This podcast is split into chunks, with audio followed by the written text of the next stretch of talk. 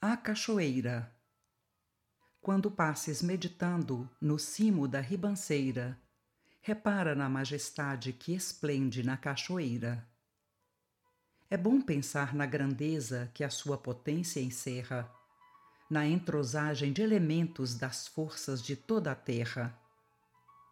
No lugar mais solitário é cântico de alegria, derramando em derredor a abundância de energia para dar-se em benefícios, a sua maior ciência não quer admiração, pede esforço e inteligência.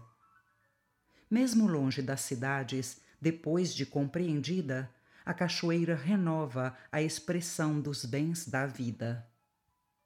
Retamente aproveitada, é fonte de evolução, movendo milhões de braços nas lutas do ganha-pão é mãe generosa e augusta das fábricas de trabalho, que distribui no caminho a luz, o pão, o agasalho.